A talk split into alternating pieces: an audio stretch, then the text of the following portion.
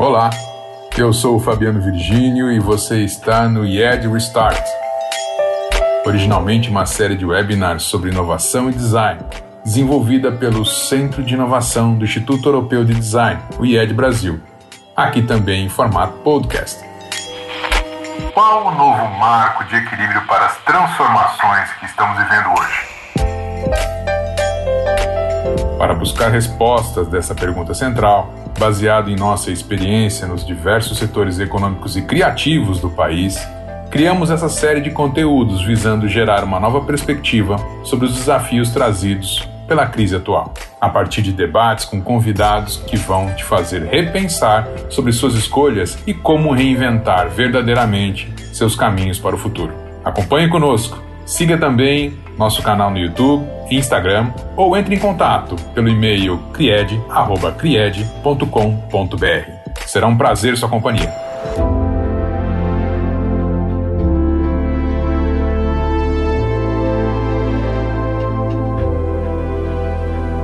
E hoje a gente vai falar sobre moda, sobre o mercado de moda, especialmente o mercado contemporâneo de moda. Vocês vão entender depois na minha fala que tem né, algumas coisas importantes para a gente falar desse mercado contemporâneo. Para essa primeira, primeira hora, a gente vai ter uma roda de conversa né, com essa temática de mercado de moda, empreendedorismo. E aí eu queria chamar, então, aqui agora oficialmente, né, para nossa conversa, a Cinda Ilê, que trabalha no marketing da Leves a Leves que idealizou junto com a gente esse curso. Assim, Dali, muito obrigada pela presença, obrigada por você estar aqui com a gente.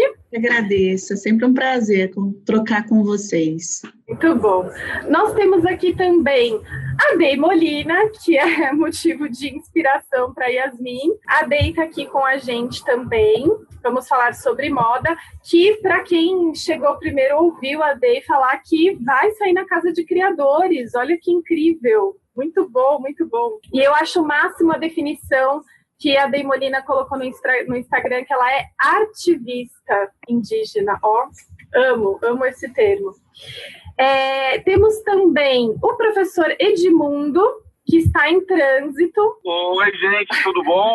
Prazer estar aqui com vocês. Obrigada, Edmundo. Obrigada pela sua presença. O Edmundo, ele é professor, trabalha, trabalha na indústria da moda há 38 anos e é professor do IED, já coordenou cursos de moda, já teve a própria empresa, enfim, tem muitas coisas aqui para contar para vocês. E a Lid, oi Lid, tudo bom, querida? A Lid do Lab Arremate, que fala diretamente do Rio de Janeiro, certo?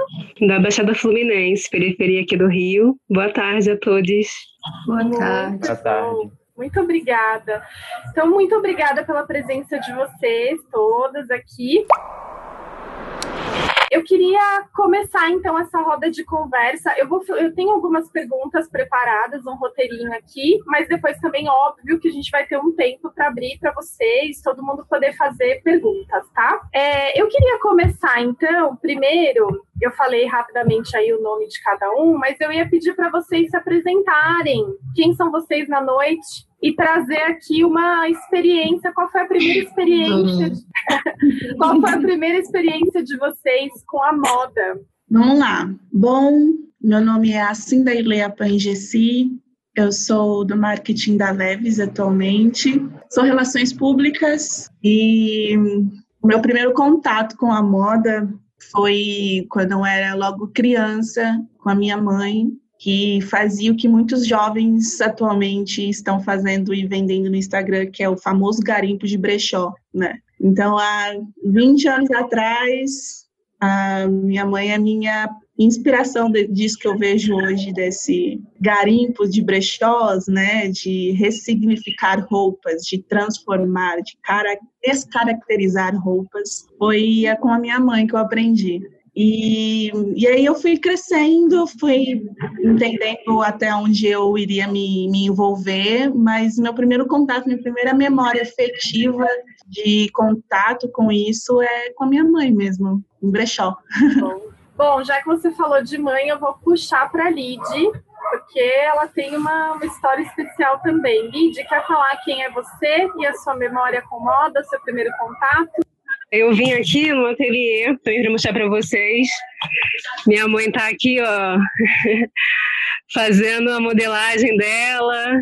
Então, esse é o meu primeiro contato. Assim, a gente tem esse ateliê aqui na Baixada da Fluminense, que foi onde eu cresci, né? Toda a minha memória é, de infância, é, no, na mesa de corte da minha mãe, ela amamentando a gente e costurando.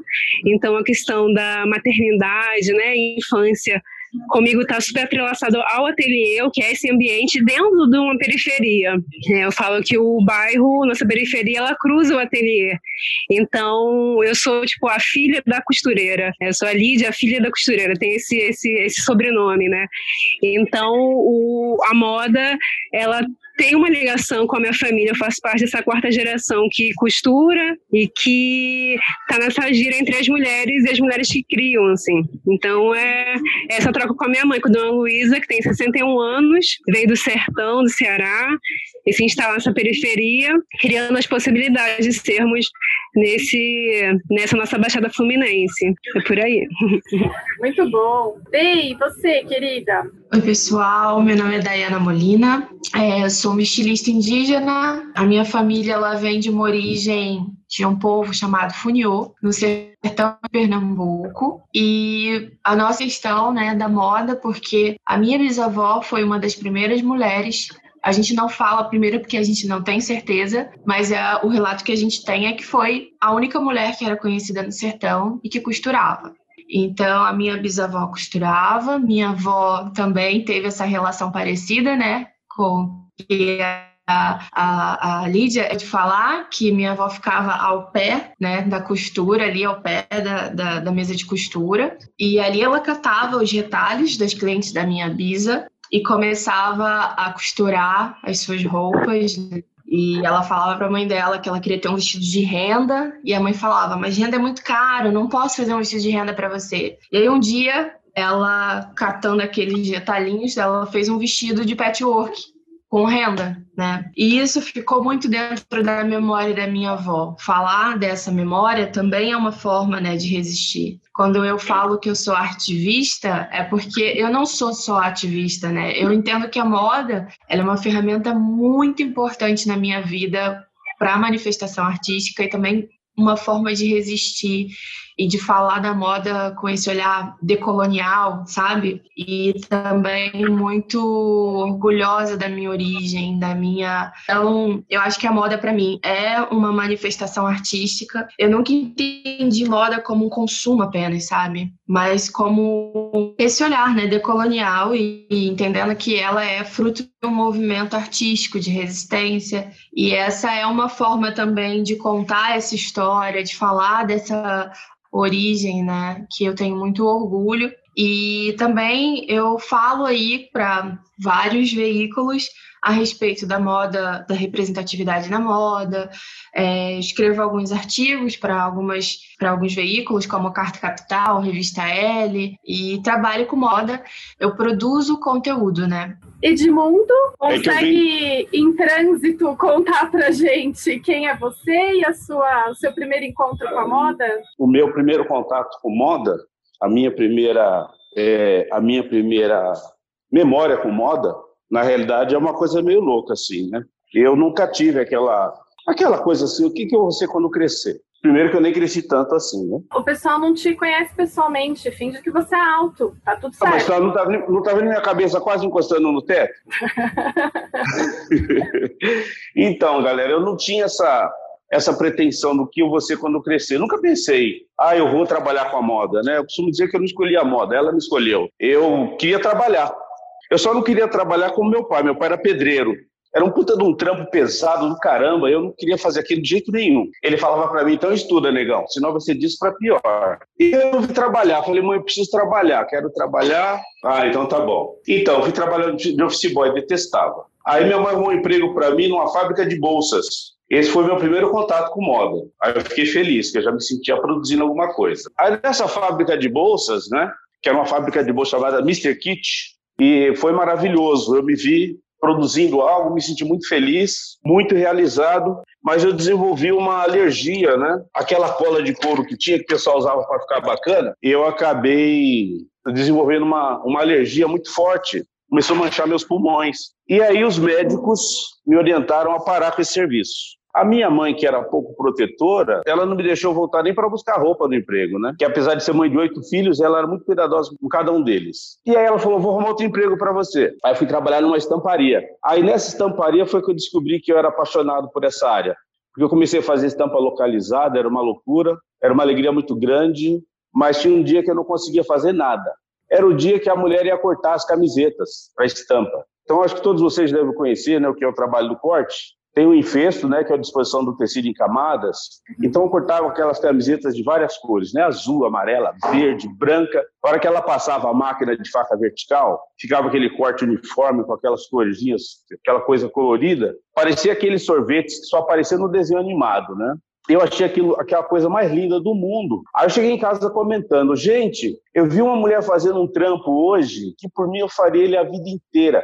Ele falaram, que trampo é esse? Meu irmão mais velho perguntou, o Sérgio, que trampo é esse? Ah, a mulher colocava um monte de pano assim, mano, uma em cima da outra, e aí depois ela vem com a máquina cabeçuda assim, corta aquilo, meu, é muito da hora aquilo. Ele falou assim, é sério que você gostou disso? Ele falou, eu falei assim, é sério. Ele falou assim, meu, é isso que eu faço. Eu falei assim, é o quê? É, gente, nós éramos oito filhos, lembra? Eu falei para vocês. Quando a gente tem outros oito filhos e tem um quarto para dividir para todo mundo, você não chega em casa perguntando o que, que você faz, como é que foi seu dia. A conversa é mais ou menos daquele tipo, né? Ô, chinelo é meu. Ô, mãe, ele está usando minha toalha, sabe? É uns papos assim. E aí eu descobri que meu irmão trabalhava na área, né? Eu descobri que meu irmão trabalhava na área, eu falei assim, irmão, eu quero fazer isso. Ele falou assim, ó, tem um lugar que ensina você a fazer isso. E aí fui procurar o curso no Senai, né? O Senai era do Bom Retiro lá na época. E aí eu cheguei lá, eu quero ser cortador o diretor da escola falou assim para mim, moleque, você tem 15 anos só, fazer o curso de cortador, você tem que ter 18. Eu falei assim, putz. Aí já estava indo embora muito triste, ele falou assim, mas... Eu falei assim, opa, tem possibilidades. Aí eu voltei e falei assim, ó, tem um curso que ensina o corte também. Eu falei, que curso é esse? Ele falou, é o curso de costureiro eclético. Eu, peraí, costureiro? Eu? Bom, diretor, você tá de sacanagem comigo, né, mano? Eu, costureiro? Ele falou assim, não, mas é, o curso é costureiro, mas você não quer aprender o corte? Tem um corte no curso. Eu fiquei pensando assim para mim, bom, se eu não contar para ninguém que estou fazendo curso de costureiro, ninguém vai saber. Então eu vou fazer, porque eu quero ser cortador. Aí eu entrei para fazer o curso. Foi um curso maravilhoso. É claro que o meu primeiro dia foi desastroso. Eu destruí uma máquina industrial no meu primeiro contato, porque o curso começava com costura, né? Os primeiros Quem seis nunca? meses de curso, os primeiros seis meses de curso eram de costura. Só que você imagina, né? Eu tinha muita força na mão. Eu era servente de pedreiro, gente. Então eu tinha uma força muito grande nas mãos. Eu cheguei, pisei na máquina para ela costurar, ela queria arrancar o tecido e queria tomar o tecido de mim. Eu falava assim: não, eu sou Edmundo Negão, você não vai tomar meu tecido, não, máquina. E ela não parava, só que ao invés de frear, eu acelerava a máquina. Eu não tive dúvida.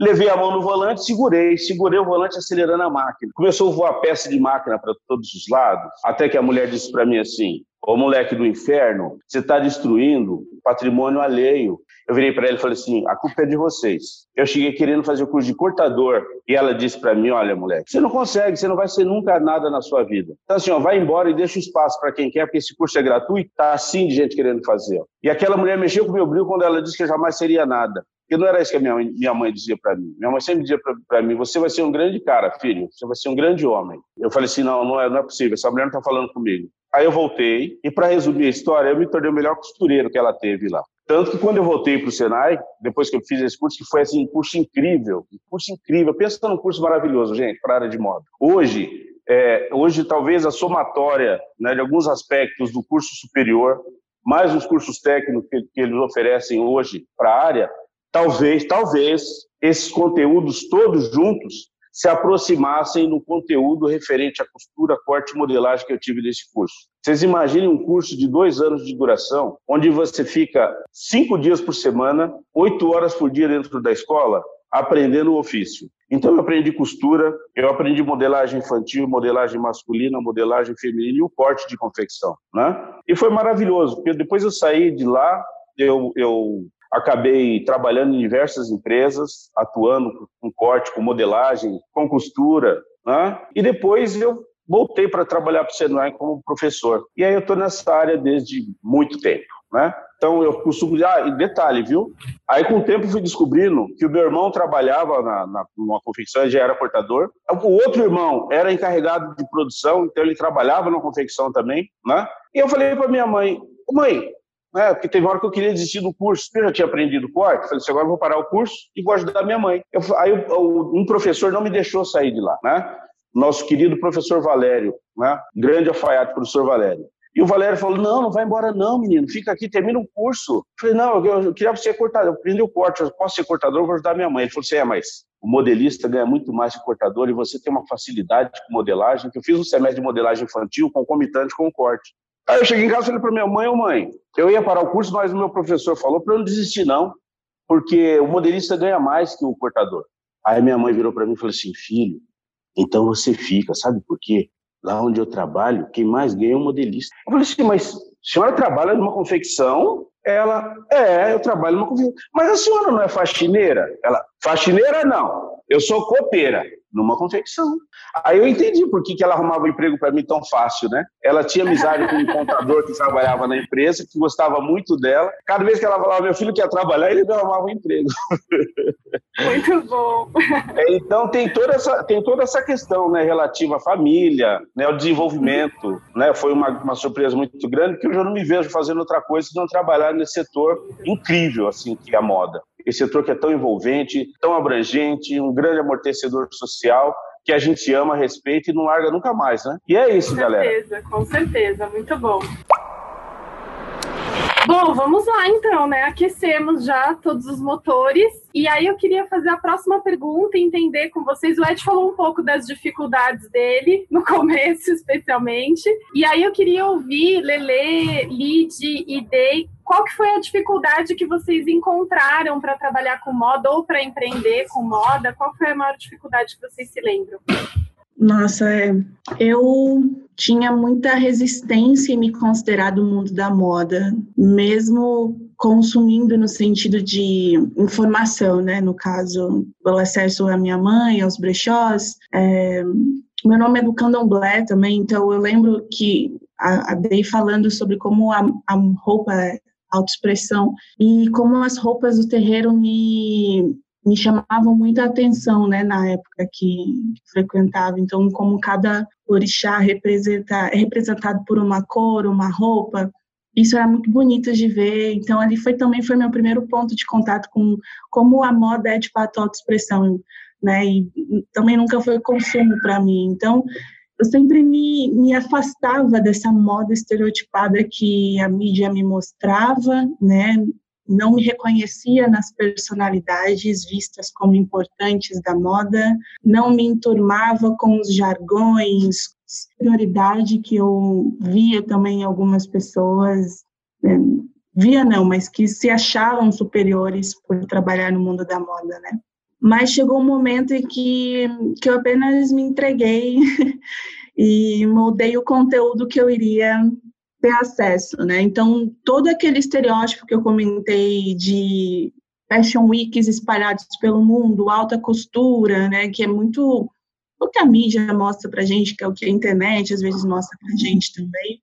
É, todo, todo, tudo isso que é montado para mim, estereotipado, eu me afastei e fiz com que com que eu moldasse o caminho ao, meu redor, né, o que eu via ao meu redor e fez com que eu melhorasse a qualidade daquilo que eu estava consumindo, como informação, como personalidades, como conteúdo, né? E foi aí que eu voltei os meus olhos para praticamente debaixo do meu nariz. Eu sou cria do ABC, sou de São Bernardo do Campo, nascida e criada. Vim para São Paulo morar faz um ano e meio para ficar mais próximo do, do polo de trabalhos aqui ter uma vida confortável de não levar duas, três horas da minha casa até o trabalho, de trabalho até a minha casa.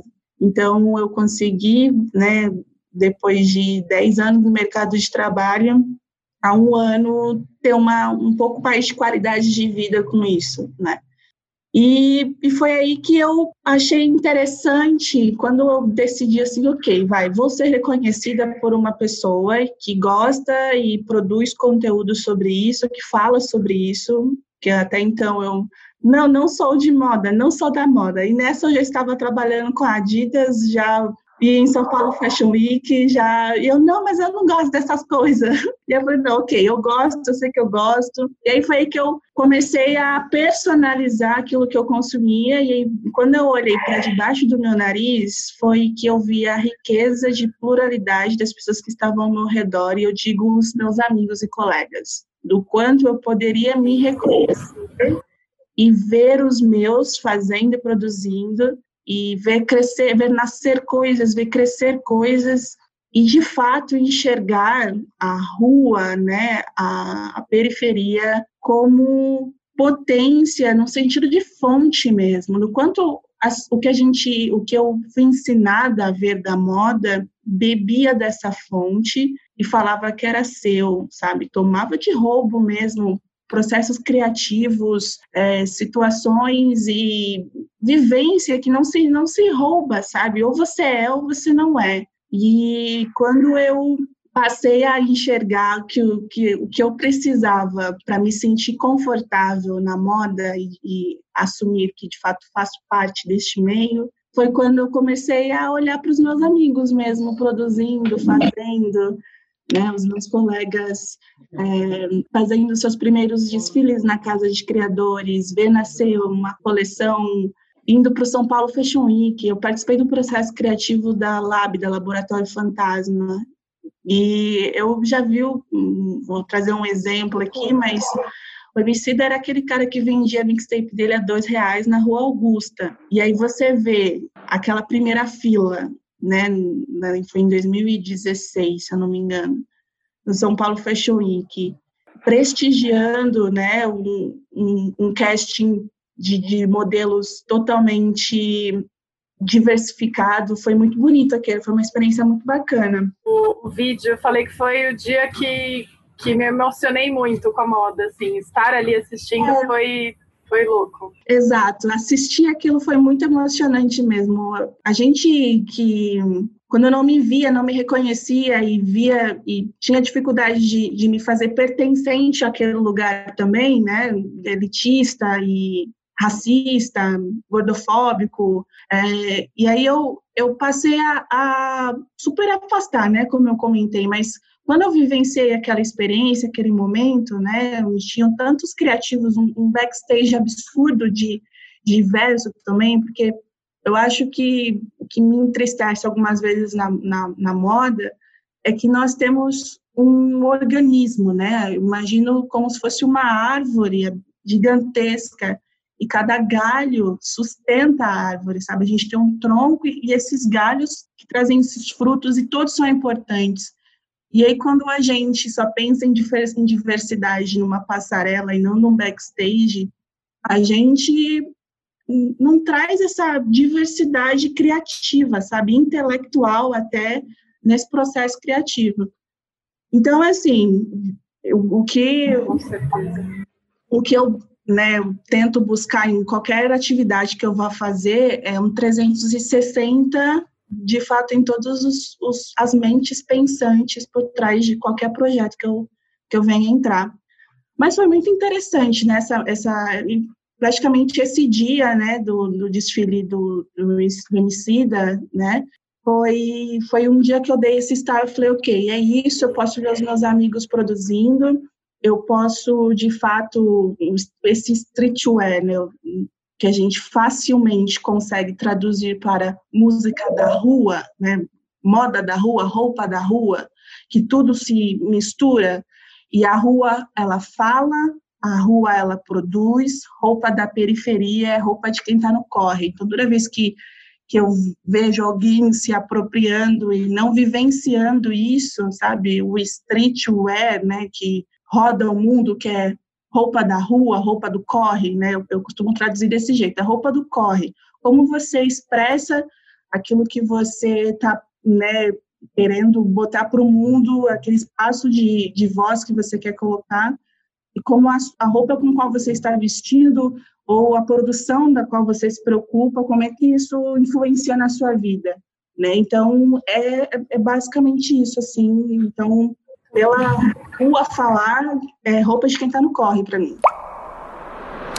Lid, vamos em você então. Sim, então, é, eu faço parte né, do Lab Remate, que é um coletivo criado ali em 2017 com costureiras aqui do Parque Paulista da nossa periferia e, e, a gente vem falar desse dessa base da moda que é né onde estão as costureiras que são as grandes arquitetas da indústria da moda e cadê elas no, no debate central dessa indústria, né? um debate central da criação. Então, é uma dificuldade enorme assim, ter que pautar a, a questão da, dessa base dentro de algo que é tão hierárquico, tão opressor, principalmente porque essa indústria ela expropria nossos, nossos saberes, ela explora a gente e ela desvaloriza nossos saberes. Então, a gente vem historicamente passando por isso. Assim. É, por exemplo, na Revolução Industrial, diziam que as máquinas industriais davam doença às mulheres. E essas doenças era chamado de lesbianismo. Era isso que diziam. Então, eu também sou uma mulher lésbica, sou uma mulher sapatão, dentro dessa indústria, né? Dentro desse lugar criativo, junto com as minhas mais velhas e as minhas mais novas, assim, criando essas possibilidades, assim. E aí eu queria ler um, um, um pequeno poema que eu tenho, que foi a primeira coisa que, que perpassou a gente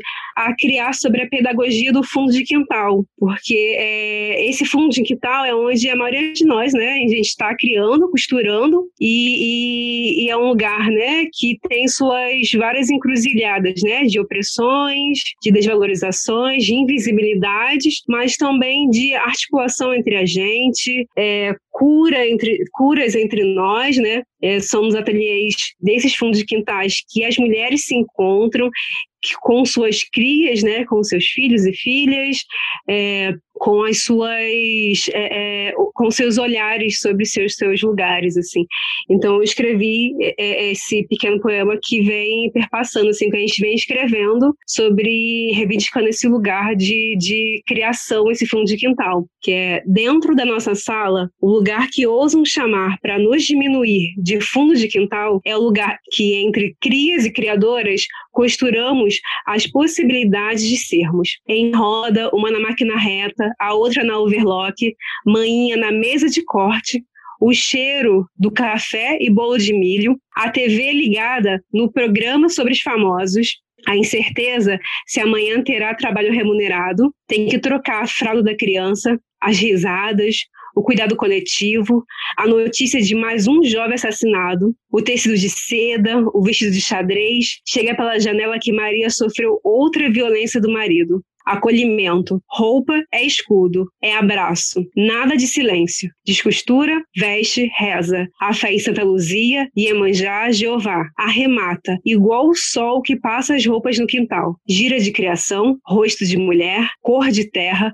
sotaque de resistência, corpo, memória. Então, para mim, assim, a maior dificuldade é poder é, reivindicar esse lugar criativo que a gente cria dentro das periferias, dentro do fundo de quintal, enquanto um lugar central no debate da moda. Né? Acho que movimentos como o Fashion Revolution vem trazendo isso, né? vem trazendo essa, essas visibilidades, né? E, e, a gente reivindicar esse lugar do quintal. É, por exemplo, eu moro numa rua chamada Rua 25, e aqui no Rio de Janeiro falam, não sei aí em São Paulo, mas no Rio de Janeiro é é, rua com um número, quer dizer rua de pobre. Então não tem um, nome assim de pessoa, né? Um número. Então a gente reivindica que essa rua de pobre 25 seja uma das rotas da moda né, dentro desse país. Então é, é, são essas visões que a gente quer trazer, porque se coloca no Google é, Parque Paulista vai ver notícias sobre jovens assassinados, né? Vai ver notícias sobre violência doméstica, é, sobre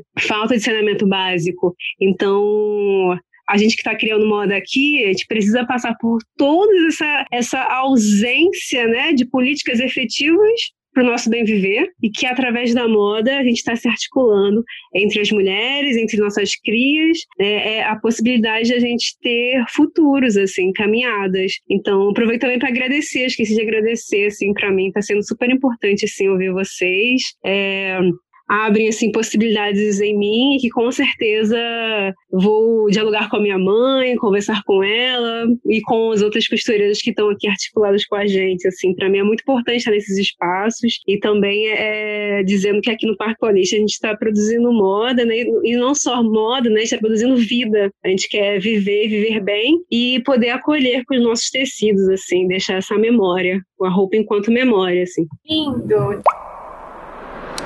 Sei, quais as suas dificuldades e conta um pouco pra gente o que, que você sentiu a empreender na moda? Ouvindo vocês, ó, e trabalhando. Bom, a minha realidade não é muito diferente, né, dos, dos nossos colegas que compartilharam suas vivências na, anteriormente. É, eu fui estudar ciências sociais, eu trabalhava em dois empregos diferentes para me manter na universidade. E com isso, eu acabei indo parar num ateliê de figurino para me manter bem na universidade, porque eu tinha que morar fora da casa da minha avó. E aí era uma forma de conseguir pagar as minhas contas. Bom, eu não venho de uma família que tinha um suporte econômico ou outro tipo de suporte que pudesse me ajudar a me manter na universidade pública de forma tranquila, sem precisar me preocupar com as contas. Então, isso já começou a, a, trazer uma série de dificuldades ainda na minha vida acadêmica. Os desafios começaram a surgir ali. Né? E eu não tinha pretensão nenhuma de trabalhar com moda, fui parar nesse ateliê de figurino por conta da necessidade de trabalhar mas eu amava a moda. Eu nunca amei a moda nesse viés consumista, mas eu sempre amei a criatividade que a moda me trazia. Então, assim, eu costurava as minhas próprias roupas, eu é, ornamentava as peças que eu, que eu usava. E dessa forma eu também manifestava um pouco do meu estilo. As pessoas começaram na universidade de ciências sociais me pedirem para fazer roupa, porque achavam que as minhas roupas eram diferentonas. E eu falava: peraí, eu não faço isso, mas todo mundo ficava pedindo. E aí eu comecei a fazer, e ali também começou um pouco da minha jornada empreendedora, porque eu entendi que aquilo poderia me dar um suporte financeiro e eu ia trabalhar um pouco menos do que eu trabalhava, né?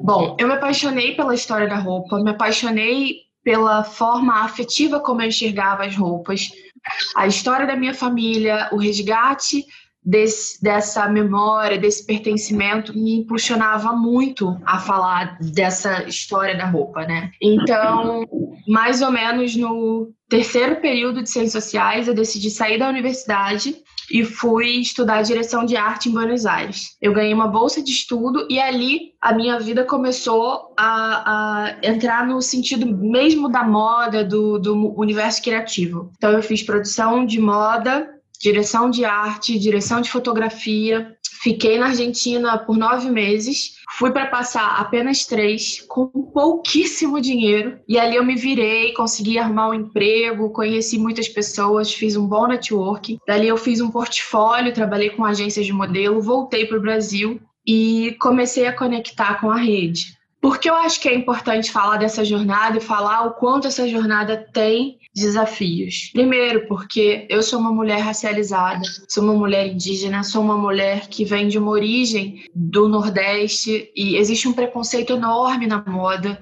Né? A moda tem uma relação muito eurocêntrica com a sua, o seu modo de operar, com as suas inspirações. E isso acaba detonando, né, e não valorizando e não potencializando talentos brasileiros, talentos de origem nativa, né? Então, é, as pessoas negras, as pessoas indígenas, elas sofrem muito preconceito na indústria. E hoje, uma das minhas bandeiras de ativismo tem muito sentido com a representatividade, com os nossos corpos ocupando esses espaços e com novas narrativas, porque até então todas essas narrativas elas eram contadas só por pessoas brancas, predominantemente. E aí você não se enxerga numa, numa série, você não se enxerga numa mulher que canta música, você não se enxerga numa mulher que faz moda, você não se enxerga na modelo, você não se enxerga em lugar nenhum, porque o teu corpo naquele espaço não é interessante. Então eu estou há 12 anos trabalhando nessa indústria, eu trabalhei fora do Brasil, em vários países, voltei, trabalhei com várias pessoas aqui no Brasil E eu acho que o meu maior desafio né, é trazer a naturalização dos corpos indígenas para esse ambiente de moda. E quando eu falo isso, eu não estou falando só da capa de revista, eu estou falando de todos os lugares. Eu estou falando de campanhas, eu estou falando de editoriais, eu estou falando de publicidade, eu estou falando de creators, eu estou falando de é, influencers. A gente precisa natural, naturalizar a presença do, de pessoas indígenas nesses espaços, inclusive nos desfiles de moda, dentro e fora, né, no circuito da moda brasileira. Então, eu acho que essa essa relação com esse ativismo, essa relação pela busca por maior representatividade, por maior visibilidade, por enaltecer essa riqueza que é o nosso país e os povos originários, tem trago discussões muito importantes, né? Eu estou escrevendo um livro onde eu falo do processo é, do meu olhar decolonial sobre a moda. Então, eu criei uma hashtag que se chama Descolonize a Moda.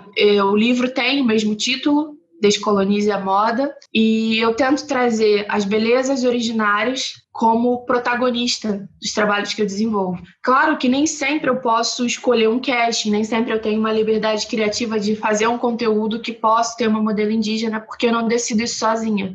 Mas desde que eu comecei a me posicionar nesse sentido, essa é a minha principal reivindicação. Então, os diretores de cast, quando me chamam para trabalhar, eles já sabem que eu quero modelos indígenas ou negros. E isso já se tornou uma coisa tão forte na minha identidade que isso é respeitado. As pessoas começam a compreender que existe uma necessidade de descolonizar essa narrativa da moda. Enfim, para concluir, eu criei uma marca que se chama Nalimo, essa marca existe há quatro anos. É, eu já fiz collab com outras marcas, parcerias com outras marcas, mas a Ana Limo é uma marca minimalista. E todo mundo espera que uma mulher indígena faça uma marca cheia de grafismos, né? Ou que o, o, o jovem negro faça uma marca cheia de influência é, africana. E peraí, a gente tem a liberdade criativa de ser quem a gente é e de colocar no mundo, parir a nossa arte com total liberdade.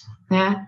Então, eu acho que isso é, é, quebra paradigmas, isso quebra estereótipos. Eu sou uma mulher indígena num contexto urbano, eu estou levando a minha moda dentro de uma realidade que faz parte da minha essência. Eu sou uma mulher minimalista, eu não gosto de muitas coisas, eu não tenho essa necessidade pela tendência, eu não gosto de consumir tendência, né? Então, a Nelimo reflete muito o que eu acredito. Eu tenho uma roupa por 10, 15 anos, essa roupa tem que durar ela não precisa ser se renovar a cada temporada, sabe? Então, por eu não acreditar em tendências, eu criei também essa marca minimalista que muito me representa. Então, é basicamente isso. Que vai desfilar na Casa de Criador. Isso. No Brasil, é com Fashion Week também. no Brasil, é com Fashion Week também. Maravilhoso. Muito bom, maravilhoso.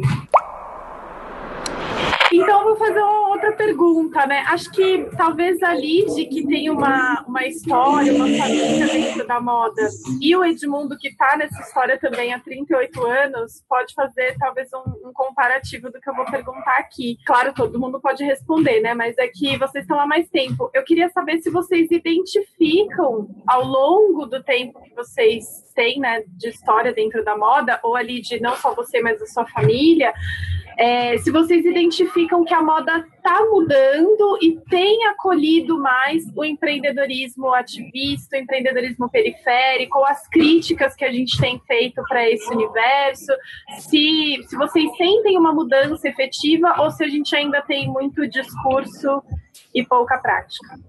Bom, eu vou falar, né, desse meu lugar, né, de fala, que é dessa cria das máquinas aqui do Parque Paulista, enfim. É, eu costumo dizer que a indústria da moda, né, a espécie desse corpo, né, é, ainda há muito a se avançar, assim, muito, muito mesmo. Eu acredito que existem movimentos, né, como o próprio Fashion Revolution e tantos outros grupos que existem, né, a Associação Mucaúba no sertão, no sertão do Ceará, existe aqui no, no, Rio de Janeiro costureiras dentro dos terreiros, reivindicando também é, é, seus lugares, como no Ileu Molu Oxum, é, coletivos como o Capacitrans aqui, com o movimento trans, é, é pautando essa indústria, né, é, é, essa moda, como um, lugar que precisa ser mudado e mudado em sua raiz, assim, toda a sua estrutura e raiz. Então, quando eu ver, é, eu falo assim, quando eu ver uma, um desfile onde as costureiras, é, essa base, tiver protagonismo, né, onde elas tiverem um lugar central, a transparência total de, dessa, de, dessa confecção, e aí eu acho que eu consigo enxergar como um lugar que, que a moda está mudando sua estrutura, né, porque a gente vem do lugar, né, eu eu não venho do lugar dos desfiles, né, eu venho do lugar é, dos retalhos, do chão desse, de, de, desse fundo de quintal, então há muito ser avançado, assim, principalmente é, a gente reivindica, né, incentivo às cooperativas, que é algo muito importante, é, como ter uma valorização de, de, né, de, de, da questão da empreendedora, se não há creche, né, onde a maioria dessas mulheres são empreendedoras são mulheres negras, periféricas, e que não há creche, né, eu, eu, eu tenho uma periferia que não tem creche, então essas mulheres costureiras estão costurando com, amamentando e costurando, e tantas outras, assim, então é necessário também uma, uma mudança é, é estrutural, e que pouco enxergo, eu enxergo mais coletivos reivindicando, né, é, coletivos é, é, é pautando transparências e também pautando é, trabalho justo, né, remuneração justa, porque Teve um caso, inclusive em São Paulo, né, da questão da, durante a pandemia, onde imigrantes estavam recebendo 50 centavos por máscara para confeccionar máscara. Isso é algo absurdo, assim.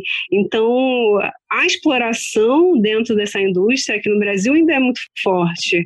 É, é, e é algo assim muito triste, porque também perpassa uma história pessoal minha. Estou é, falando, né, quando falo de opressão, estou falando da minha mãe, estou falando da minha tia, estou falando da minha vizinha, né? Existem costureiras aqui que a gente está articulados, que recebem assim, é uns 50 por peça de marcas muito conhecidas. E aí todo mundo tem que costurar. Por exemplo, eu aprendi a costurar porque todo mundo tinha que costurar em casa, porque tem que produzir para poder pagar as contas, tem que produzir tudo isso. Então a gente acaba tendo que aprender a costura não como um lugar do, do bem-estar, do bem-viver. Eu cresci odiando a moda. Eu posso dizer que tenho mais tempo odiando a moda, não suportando tudo isso, do que num lugar de amar é, isso, assim, porque eu tive que crescer vendo, não tendo nem direito a minha mãe, porque é sempre a figura da trabalhadora. A gente não tinha, eu não tinha minha mãe, né? Eu tinha a figura trabalhadora ali, né?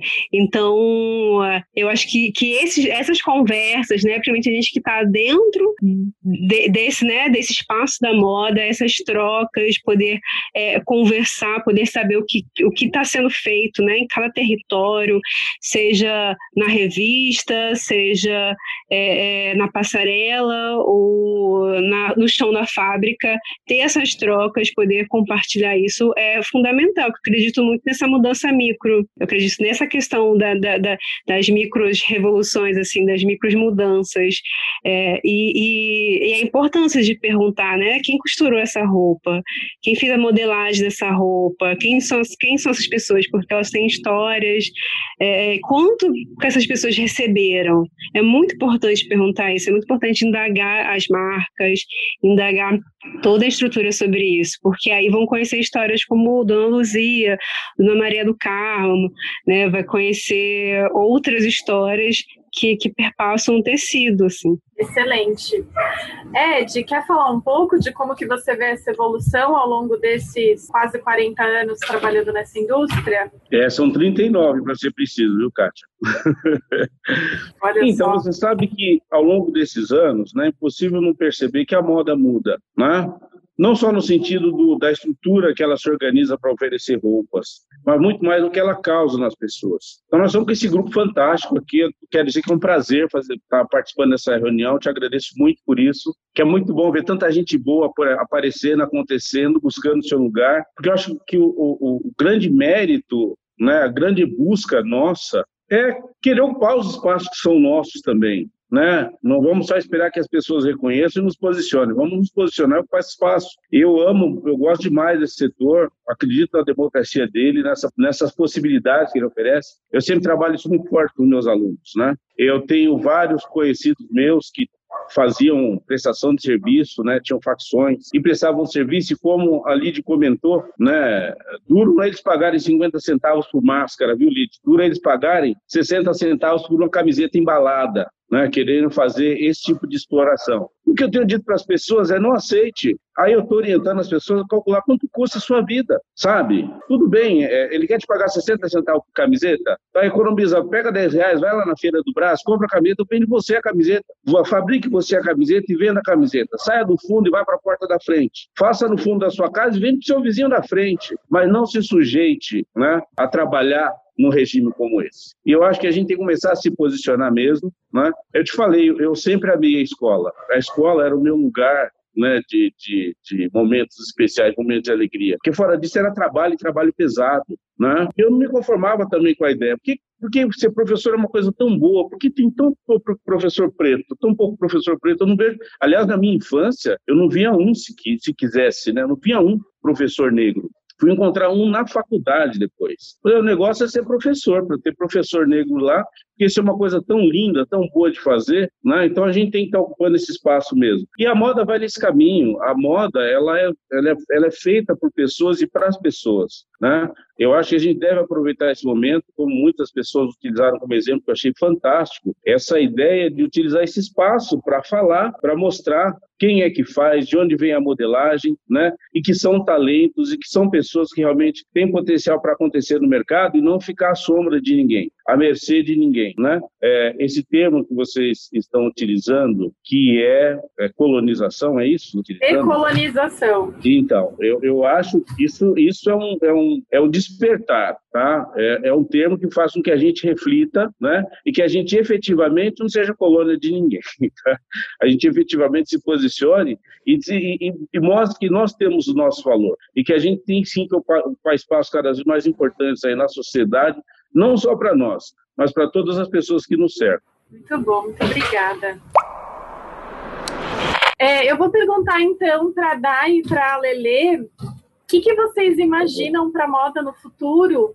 Assim, com tudo isso que a gente está conversando de movimentos atuais, daqui um médio prazo, não vou nem dizer futuro, futuro muito longe, assim, mas um futuro próximo, vocês vislumbram o que, que seria o ideal de vocês? Eu, eu era mais, mais otimista. Eu acho que o bom de, de, de jovem, eu sou jovem, gente, eu sou bem jovenzinha, tenho 26 anos ainda, mas eu era mais otimista. E cada dia que passa eu fico será?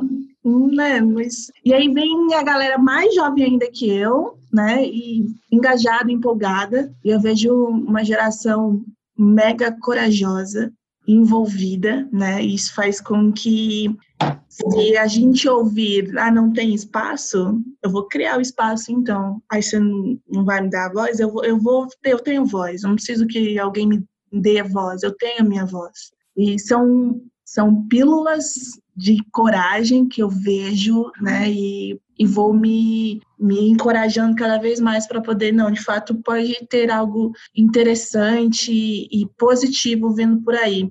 Acho que a médio prazo a gente precisa se recon... Eu, eu acho que a gente precisa se recuperar do tombo que nós tomamos, né, de acordo com uma pandemia que é viver no Brasil, né, uma pandemia no Brasil aconteceu, né, não sei se vocês estão sabendo, mas aconteceu, né? Tá acontecendo um negócio aqui no Brasil. Tem gente que não tá sabendo, tem gente que é. não percebeu. É acontecendo uma pandemia, um desgoverno, né? Tô dizendo nada, apenas um desgoverno, né? Aqui e eu acho que a curto, médio prazo a gente vai precisar se recuperar disso, independente de sermos empreendedores ou produtores de conteúdo. É de fato, se houvesse acontecido um furacão e a gente e pegando os cacos do chão e se, assim, igual a Fênix mesmo, de fato, das cinzas, se recuperar disso. E a longo prazo, com essa coragem que eu vejo de uma geração mais nova, é, amplificando. A Lid trouxe falas muito importantes de de resgate de ancestralidade. A gente acha que ancestral é pessoas que já morreram, mas nossa mãe é nossa ancestral, né? Então, quando a gente ressignifica esses termos e entende que ancestrais são pessoas apenas mais velhas que a gente, que viveram mais que a gente, tem mais experiência que a gente e que podem trazer ali em vida coisas pra gente, eu acho que essa geração ela, ela consegue amplificar essas mentes, essas falas, como a Lid tem feito, como o Dai, né? Justamente como esse, esse mega, megafone, assim, sabe? De, ó, tem, temos espaço e as pessoas produzindo. E eu vou trazer um, uma tradição africana aqui, pra, até para finalizar, que chama que eu sempre levo ela para minha vida, né? Eu tenho muita ligação com isso. Chama Sankofa, que é literalmente significa pegue e volte, né? E Abdias de Nascimento, um grande escritor, ativista e tudo mais, ele ressignificou esse conceito representado por Sankofa, que significa retornar ao passado para ressignificar o presente e construir o futuro. E para mim é, é, isso, quando a gente lida com, com a moda nesse espaço de autoexpressão e que não nada nos impede de que a gente usufrua desses espaços, e se não tiver espaço, a gente cria os, os, nossos e vai puxando os nossos, né? Porque eu acho que pessoas que fazem parte de minorias políticas, seja negro, indígena, da comunidade LGBTQIA, é, são pessoas que não se sentem, é, pelo menos eu, vou falar por mim, eu não me sinto à vontade se só eu ascender, sabe? Eu preciso que os meus estejam comigo também, senão não faz sentido para mim. Se só eu estiver lá bem, confortável, não faz sentido. Então é extremamente importante ver o professor Edmundo, um homem negro. Eu não tive também um professor negro, eu nunca tive um professor negro. Estudei em escola pública aos meus os 11 anos, fiz faculdade bolsista, nunca tive um professor negro. Eu, eu, eu nunca tive. E isso, eu acho que se a gente fizer uma pesquisa também, poucas pessoas tiveram professores negros. É muito bonito ver essa mesa diversa de vivências referências. E eu acho que quando a gente olhar para essa riqueza de pluralidades e trazer que cada pessoa aqui, cada experiência aqui trazida, ela enriquece as nossas mentes e enriquece criativamente, seja qual for o projeto ou atividade que nós iremos fazer. Então, eu acho que o meu, a minha, minha vontade, né, o que eu imagino de um futuro é de uma geração corajosa que amplifique vozes que já estavam aí há muito tempo e que a gente vá lá atrás para entender o presente e transformar o futuro. É isso. Sou eu. Sim, muito incrível essa, essa fala, porque assim, ela contempla muito do que eu penso, né? Do que, do que eu vivo no meu dia a dia. É, o que eu vejo sobre o futuro da moda, primeiro, é que as coisas só mudam quando a gente se posiciona e pressiona. O mercado branco, elitista e extremamente rico, cheio de gente poderosa e influente, só se move quando a gente também se move. Né? O mundo muda quando a gente decide mudar. O mundo que a gente deseja, ele precisa ser o mundo ideal para todos. E isso significa todos e todas, né?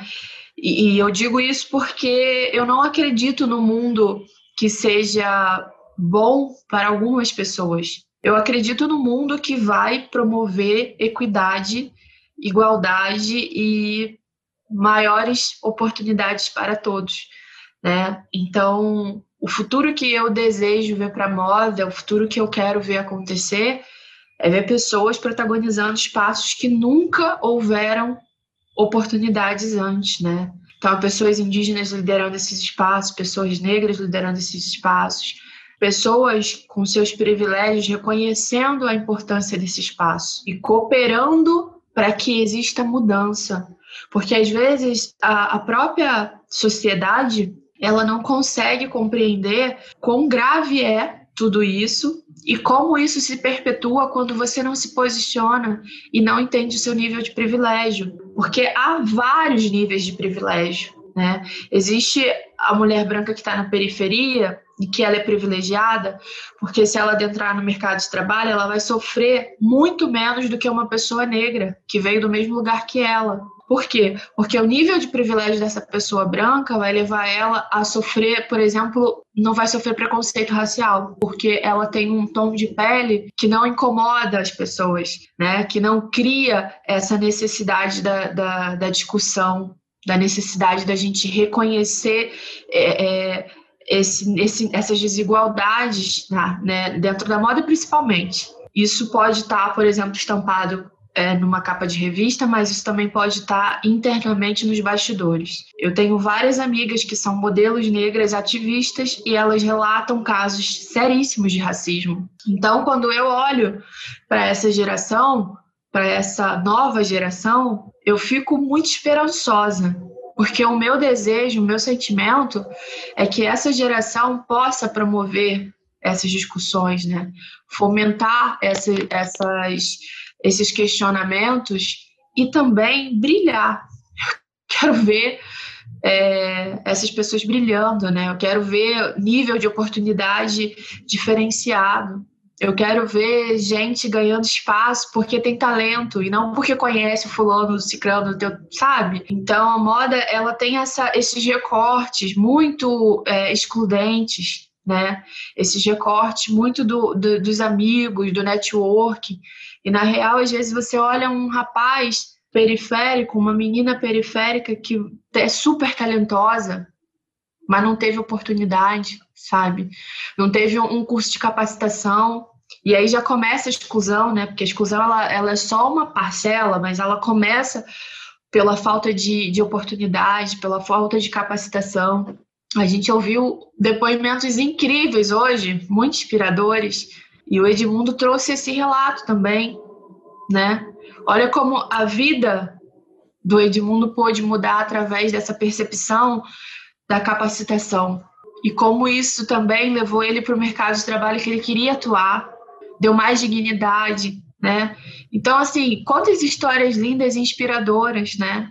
E, e, eu vejo que o futuro é isso. O futuro é a gente adentrar nos espaços que nos foram negados, nos espaços que parecia que nossas vidas, os nossos corpos eram inadequados. E aí, de repente, a gente começa a ter uma esperança de uma moda que reflita os valores dessa terra e não esse olhar sobre tudo que vem de fora, sobre as referências que não nos representam, as referências que a gente não se enxerga. Eu acho que é chegado um tempo onde eu sou muito movida por esperança. E essa esperança tá nessas próximas gerações e no que a gente pode fazer com o que a gente tem hoje, né? Eu percebo que as meninas que me seguem nas redes sociais, os jovens que estão ali né, nessa conexão, eles também estão é, buscando, né, essa oportunidade, essa, esse olhar também crítico, social, porque eles sabem a importância de que é fazer uma moda crítica. Então, assim, não é só você vestir uma roupa, não é só porque você gosta de moda porque isso é muito vazio, isso é muito fútil. A gente vai ter que falar assim da proteção das florestas, do meio ambiente, do desperdício, da forma como a moda polui, porque a gente gasta muitos recursos naturais. A gente precisa falar sobre tantos questionamentos. E aí, quando você tem um jovem que é talentoso, crítico e que se posiciona, nossa, isso alimenta a minha esperança, sabe? Eu quero é que eu quero inspirar outros jovens a serem tudo aquilo que eles querem ser eu quero inspirar essa geração a ser melhor do que eu, sabe? Para que a gente possa ter é, discussões ricas, poderosas e revolucionárias. É tipo isso, sabe? Maravilhoso. A Micaela tem uma pergunta e depois a Fênix quer falar também. Mica, quer fazer sua pergunta? Quero sim. É, primeiro, obrigada a presença de todos vocês. Eu acho que, que é isso, assim, deu um, deu um outro panorama, assim, da, dos nossos debates da última aula para essa, né? E trazer pessoas do meio também é sempre dar um caminho que é um caminho que se abre, assim, na nossa mente também. É, na verdade, é comentário com, com pergunta, assim, né? Pensando nesse nosso processo de formação mesmo, eu sei que a gente também constrói a moda para além da formação, né?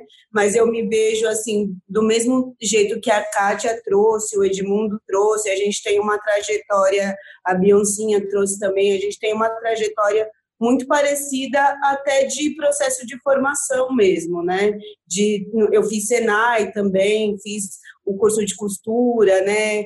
E aí eu fico pensando que até nesses espaços de estrutura a gente consegue adentrar também. Mas aí quando a gente vai se deparar com, com todo o processo da moda, seja na educação de moda ou no produzir moda, né, que eu acho que ainda é, a população negra está muito distante, né? A gente tem estilistas, estilistas maravilhosas, pretas, que estão é, agora sendo vista, né, pelo menos por nós, é, mas a, ainda a gente tem um diálogo muito distante com esse mercado todo. E aí eu fico pensando, as meninas trouxeram é, questões mais de base, e aí eu fico pensando como que a gente pensa nessa vestimenta toda que está na nossa ancestralidade, na nossa história de existência, né, o vestir para além do comércio, para além da criação da moda, que a gente tem muito a moda como essa pessoa que cria, né, assim, o estilista que dita o que é, mas como que a gente pensa nesse nesse processo de vestimenta, né,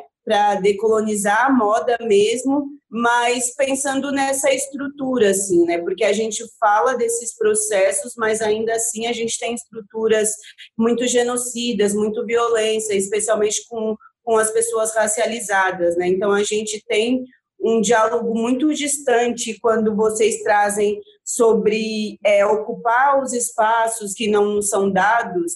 E aí eu fico pensando qual seria um caminho de diálogo que não seja tão é, direto sobre ocupar, porque às vezes tem pessoas que estão produzindo conteúdo ou criando é, narrativas de moda que que não vão chegar né, nesse grande público, mas que estão produzindo lá no seu bairro, né, que estão sendo referência na faculdade, que estão sendo referência de vestimenta, de, de estilo, de criação de estilo, mas ao mesmo tempo existe uma violência estrutural que impede que essas pessoas circulem pelos espaços, e às vezes o circular é até físico mesmo, né? A gente sabe como o racismo nos atravessa quando, sei lá, a gente entra numa CIA da vida que seja, e, e aí é quem é o segurança que vai seguir, vai ser a pessoa negra, mas de toda essa estrutura, assim, como que a gente consegue um lugar é, mais perto da nossa população sobre ocupar esses espaços, né?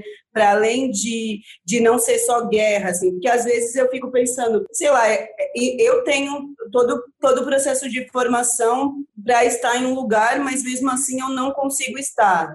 E aí eu não queria ter que lutar por isso, ter que, ter que guerrear para estar nesse espaço, já que uma vez eu tenho toda é, a capacitação, né, como se dizia, a formação para estar. Então, qual seria um caminho mais tranquilo? Porque às vezes parece que a gente, é uma ideia que eu até troco com a Fênix, que eu conversei hoje com a Bioncinha também, mas é, que lugar que a gente tem que seguir sem de, se desgastar tanto? Porque a gente sempre está nesse lugar de guerra, né, de lutar pelos nossos espaços, eu falo, poxa, mas eu já estudei tanto, eu produzo tanto, eu ainda tenho que guerrear e insistir esses espaços, assim, então eu fico pensando, e aí a gente fica nesse lugar de insatisfação, né, no, no lugar até de falar, desse lugar não é para mim, mesmo eu já estando nesse espaço, assim. É, acho que é isso. Posso responder? Pode, claro. Olha, eu escrevi um artigo que eu recomendo para a Carta Capital, que eu falava sobre esse processo. Eu, particularmente, entendo que nascer nesse corpo não foi um acaso, sinceramente, sabe? E o fruto dessa materialização, ela tem um propósito, ela tem uma simbologia, ela tem um significado.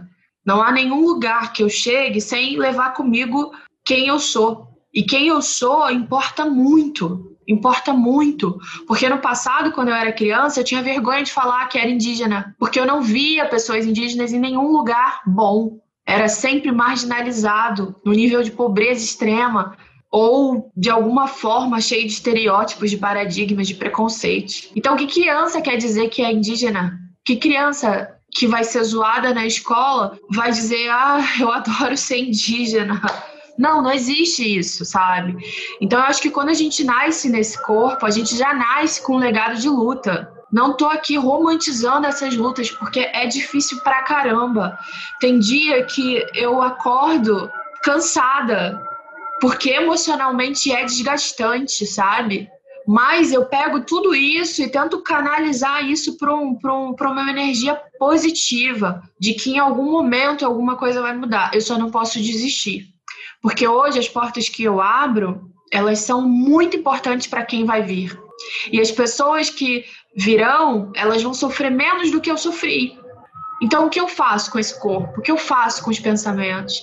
O que eu faço com as reflexões críticas que eu tenho sobre a moda? Eu vou embora? Eu junto o meu talento e me, me saio, me retiro? Não. Eu pego tudo isso e falo assim: ó, eu sou essa pessoa, eu sou esse produto, absorva isso. Se a indústria não absorve, aí é um problema que ela tem que resolver, não é eu. Então, assim, nascer nesse corpo significa lutar todo dia significa resistir todo dia. Mas isso não significa que eu vou usar essa resistência de forma é, pejorativa. Não, eu olho para essa resistência e falo, cara, em algum momento o negócio vai dar certo, sabe? Mas eu não me contento em estar nesse lugar sozinha. Eu quero que outras pessoas indígenas também estejam, quero que outras pessoas pretas também estejam. Porque, para mim, a luta pela igualdade social não é uma luta só racial, é uma luta econômica também, para que exista melhor dignidade para todos. É uma distribuição dessa riqueza, onde está concentrada muitas das vezes num lugar só. Então, o que, que a gente faz com isso? A gente estuda, a gente se, se politiza, a gente se organiza, a gente se movimenta e a gente não desiste. Então, não tem receita perfeita, não tem. Não existe essa receita. Nascer preto no Brasil, nascer indígena no Brasil, significa já nascer na luta, militante. Não é uma escolha, é uma necessidade de sobrevivência. Eu sei que, por mais cansativo que isso seja,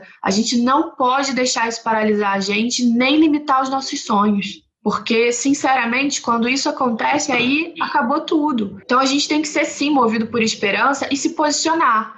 Eu acho que quanto mais pessoas posicionadas no mercado existir, melhor isso é, porque o mercado precisa se readaptar ele é fora da curva, ele é fora da normalidade. O fato deles ditarem todos os padrões de beleza, referências, isso é ridículo. E eu falo isso porque eu lido com pessoas da indústria que são pessoas muito importantes. Eu falo isso para elas. Vocês criaram os problemas, agora resolvam. Como que resolve os problemas? Contratando pessoas, trazendo para perto criadores que possam fazer a diferença. Entende? Então não é só sobre você ter uma oportunidade de emprego, é sobre você ter equidade, é sobre você ter a dignidade de poder competir de forma igualitária, porque essa competição é injusta para gente. E eu sei que há aqui muitos jovens que provavelmente já vivem isso ou vão viver, mas é sobre não desistir, é sobre ter fôlego de vida para lutar e fazer da vida um lugar melhor para todo mundo, não é só para você, sabe?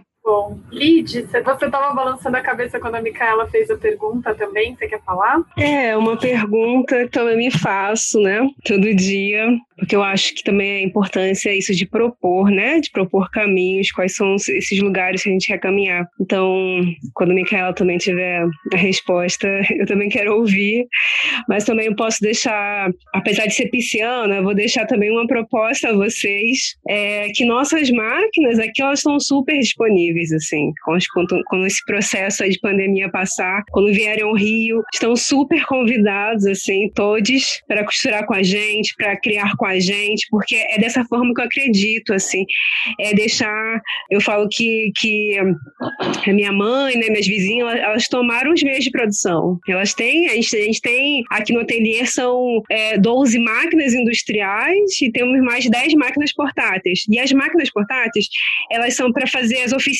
itinerantes, que a gente estava fazendo antes da pandemia, então a gente ocupava as bibliotecas comunitárias, esse ano também fui ao Sertão, eu dei aula para 83 mulheres no sertão do Ceará. E com rezadeiras, com, com eram é, é, tinha a mais jovem tinha 14 anos e a mais velha 85 anos. Então é esse movimento também, né? Movimento é, é só com a juventude, é movimento com as mais velhas também que possuem saberes e apontamentos também de caminho caminhos e que é muito importante ouvi-las. Assim. Então, é, é, eu falo que essas oficinas que a gente realiza, né, que já passou pela favela da Maré, é, por três periferias aqui de Caxias, né, Sertão. Hoje a gente está no OMAN, no Museu de Arte Moderna, falando sobre moda, falando sobre costura, que é muito importante isso a gente. É, é, e que essas oficinas são, são oficinas de encontros, é onde a gente pode se escutar. Eu falo que, que a costura é uma língua bifurcada. É, a gente está ali costurando, mas a gente está falando sobre a gente, se escutando, sabendo melhor assim sobre nossas vivências, sobre né, é, existem várias costureiras que começam a falar sobre seus problemas, sobre é, é não ter perspectivas e que talvez ali juntas a gente pode falar assim, ó, também não tenho, a gente está junta nisso, vamos criar ou eu tenho, vamos vamos pensar outras formas de se fazer né? Eu, eu ensino também é, é, a questão. Eu trabalho também com audiovisual, né? Então a gente está fotografando juntas. Eu tenho uma série, né, de, de fotos em ateliês da, da Baixada Fluminense, e que também passa por isso, né? A questão da autoestima, delas se enxergarem nas fotografias, se enxergarem no vídeo, é, uma filmando a outra, se enxergando, se enxergando é, é, pelas outras tecnologias e outros olhares sobre elas, assim. Então, acho que eu posso deixar essa provocação que, que pertinente, que me perpassa, assim, totalmente, é que é isso, assim, gente, ocupem nosso ateliê quando puderem, quando for, né, aí, vocês são de São Paulo, né, de São Paulo, me chamem, por favor, né, uhum. me chamem, chamem minha mãe, a gente vai estar super disponível, eu sou dessas que eu tô em tudo que é lugar, em qualquer lugar que me que chamar eu vou, porque eu acho que é isso que eu acredito, assim, são as possibilidades dos encontros, as possibilidades de curas, as possibilidades da gente criar, assim, futuros possíveis, porque é, ainda mais nessa conjuntura pandêmica, né, o quanto é tão difícil difícil, tão complexo tudo, assim. E que eu acredito que nossas máquinas, é, nossas criatividades precisam estar disponíveis também a todo mundo. Então, também estão disponíveis a todos vocês, assim. É, é, me adicionem, me sigam, é, também vou seguir, eu quero conversar, quero ser amiga de todos e quero poder criar, porque é dessa forma que eu acredito. Essa é, é, a possibilidade que eu posso dizer, assim, que Micaela, quando precisar, a gente vai estar aqui com as máquinas disponíveis, assim, para costurar com ela, né? É isso que a gente pode, é, é, é isso que é possível para a gente. Então, se é possível, a gente vai deixar disponível, assim, para todo mundo. Eu ia até complementar também, Kátia, porque com a pergunta da Micaela, foi até como eu abri um pouco da minha apresentação aqui, do meu contato. Eu sempre, e eu ainda continuo achando a moda violenta, excludente no sentido intelectual, de, de eu me achar burra às vezes, sabe? De eu me achar como eu que estudei e, tenho a vivência que eu tenho, com, com a rede de contatos que eu tenho, é, vou conversar às vezes com aquela aquele time de pessoas que eu comentei que se acham superiores por terem ido em vários fashion weeks e ido em vários hum, lugares europeus, então, tipo, eu não tô nem aí para isso, sabe? E aí o que me fez ficar mais confortável, é, é, acho que foi menos difícil até, fez, que me fez é, ficar mais confortável neste meio, foi criar uma rede de apoio, foi fazer exatamente o que a Lid comentou, sabe? Foi criar essa minha rede de apoio a ponto de, eu costumo dizer que eu vou para o mundo, vou vivo que do, a forma, falo como eles querem ouvir às vezes, para eu poder pagar meu aluguel, vou, faço do jeito que eu preciso fazer, e aí eu volto para minha rede de apoio e funciona como um posto de gasolina mesmo, sabe? Eu vou lá, me reabasteço com os meus, numa conversa, num abraço, num, numa troca, e depois eu vou lá para o mundo de novo, vou lá, faço o que, que eu preciso fazer, e aí eu volto para minha rede de apoio. Eu acho que são, são esses momentos importantes faz com que a gente consiga viver um dia após o outro sem é, pestanejar emocionalmente, sabe? Sem definhar emocionalmente. Porque, de fato, a gente fala de, de um processo operacional às vezes, né? Mas nossa saúde mental é muito importante também. E por diversas vezes eu questionei a minha presença, a minha vivência, né? Nos lugares, para onde, onde eu vim, E o que me ajuda são, são pessoas as quais eu deixo entrar na minha vida e que eu confio. E quando a gente é, percebe que são pessoas como essas que nos ajudam, né? Como uma ida na, no ateliê da, da mãe da Lid, costurar, ou a Lid vindo para São Paulo. São essas trocas, né? A gente se fortalece, como a Yasmin falou. É isso, a gente se fortalece e um vai ajudando o outro. Porque fácil nunca vai ser, caminho fácil acho que nunca vai existir. É, a Dai saiu deixou uma fala super importante, né? De que é, quando a gente nasce é, fazendo parte dessas minorias políticas, né, sendo negro, sendo LGBTQIA+, é, isso faz, sendo indígena, né, no caso dela, isso faz com que a gente naturalmente é, seja ligado em questões raciais, sociais. Então, estar racialmente ligado a estar sempre com raiva, né? Aqui eu tô é igual o Hulk, a gente vive igual o Hulk, a gente está sempre com raiva, só que a gente nunca demonstra. É isso, a gente está sempre com raiva. Mas uma rede de apoio sempre ajuda a gente. A união, né? A Dai precisou sair, deu um tchauzinho aqui no chat para vocês. É, Fênix, não esqueci que você quer falar, não. Vou só passar a palavra para o Edmundo falar o que, que ele tá. achou, e aí a gente já, já libera também para você falar sobre moda no futuro. Diga, Ed. Oi, queridos. Eu, eu vou ter que encerrar daqui a pouco, vou entrar em aula, mas eu queria só voltar à pergunta que a colega deixou para a gente, é, e eu queria reforçar a ideia do, do se posicionar. Né? Eu diria para ela o seguinte: é, ninguém vai me cercear ou impedir de estar onde eu queira estar. É claro, dentro do bom senso, da responsabilidade, e a ideia é não fazer guerra mesmo, mas a ideia é se fazer de outras armas, dos direitos instituídos, da lei, né, que hoje é, traz algum subsídio para que a gente possa é, recorrer em caso de ser interpelado, de participar de algum ambiente, de algum lugar, mas eu faço questão de estar onde eu, onde eu me sentir bem, onde eu tiver vontade de estar. E ninguém vai me impedir disso. Porque se impedir, eu posso não fazer guerra, porque eu sei que ainda vai haver muita joelhada no pescoço, mas eu não abro mão do meu direito de estar e de ocupar o meu espaço. E é para isso que a gente tem que olhar. Vai disposto a fazer guerra, isso não, mas vai disposto a ocupar seu espaço tá bom? Foi um prazer imenso estar com vocês. Kátia, depois você passa meu zap para a galera. Se eu puder contribuir com informações técnicas, né, alguma orientação na área de técnica, costura, modelagem, corte ou qualquer outro assunto que eu possa ser útil, você estaria à disposição da galera aí, tá bom? Eu um passo, beijo para todos vocês. Maravilha. Obrigada, Prazer obrigada fazer parte presença, dessa reunião. Ed. Até Muito mais. Obrigada. Beijo para vocês. Eu entendi que esse pode ser o primeiro lugar, né? Isso aqui pode ser um start para algo maior. Isso pode reverberar mais, pode ter outras junções, né? É necessário que tenha. E que a gente precisa falar sobre dinheiro. Então também vamos entrar nesse assunto. Só uma, uma questão que o Aberremate teve um salto muito grande a partir de um financiamento que a gente teve de um edital. Foram 40 mil reais em um ano para a gente construir o Aberremate. Então, é necessário, sim, falar sobre dinheiro, sobre a questão das instituições, né? E, e agradecer muito, muito, assim, ouvir todos. E nossas máquinas estão disponíveis e, por favor, como o Beyoncé disse que vai ocupar aqui, ocupem mesmo, articulem com a gente está super super disponíveis. Nossas mais velhas e mais novas estão aí facinhas para vocês. Assim, muito, muito obrigada. E a gente está com as tesouras, a gente está com as câmeras, a gente está com nossas canetas, a gente quer ocupar todos os espaços, assim. A gente precisa ocupar e das várias formas possíveis, assim. Então, super agradeço e a gente se encontra aí nas encruzilhadas.